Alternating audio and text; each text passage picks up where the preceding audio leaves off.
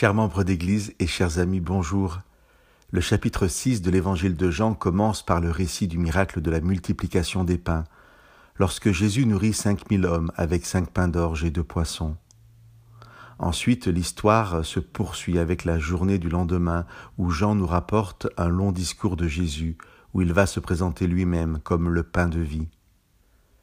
Tout au début du chapitre, Jean nous parle d'une très grande foule.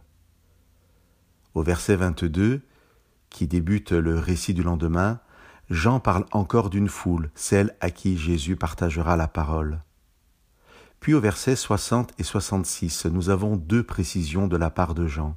Il écrit Après avoir entendu Jésus, beaucoup de ses disciples dire Cette parole est dure, qui peut l'entendre?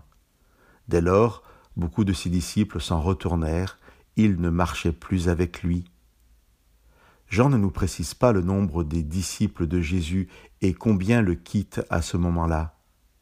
Mais Jésus ne se retrouve alors qu'avec les douze disciples qui nous sont familiers. Voici ce que nous pouvons lire à partir du verset 67. Jésus dit donc aux douze, Et vous, voulez-vous aussi vous en aller? Simon-Pierre lui répondit, Seigneur, à qui irions-nous? Tu as des paroles de vie éternelle. Nous, nous sommes convaincus. Nous savons que c'est toi qui es le Saint de Dieu.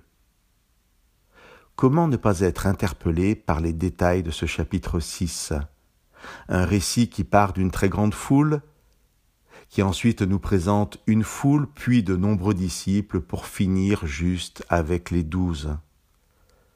De quel groupe ferons-nous partie?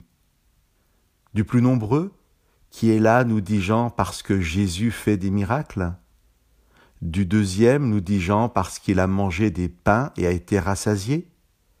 Du troisième, formé de disciples qui ne restent disciples que tant que les paroles de Jésus leur conviennent. Ou du quatrième, celui des douze. Et alors nous pourrons dire avec Pierre, Seigneur, à qui irions-nous? Tu as des paroles de vie éternelle. Chers amis, Venons à Jésus pour être guéris, venons à lui pour être rassasiés, mais restons aussi auprès de lui, même si son enseignement nous perturbe. Accueillons avec joie sa parole, car, dit Jésus dans ce chapitre 6, les paroles que moi je vous ai dites sont esprit et sont vie. À qui irions-nous? Jésus a des paroles de vie éternelle.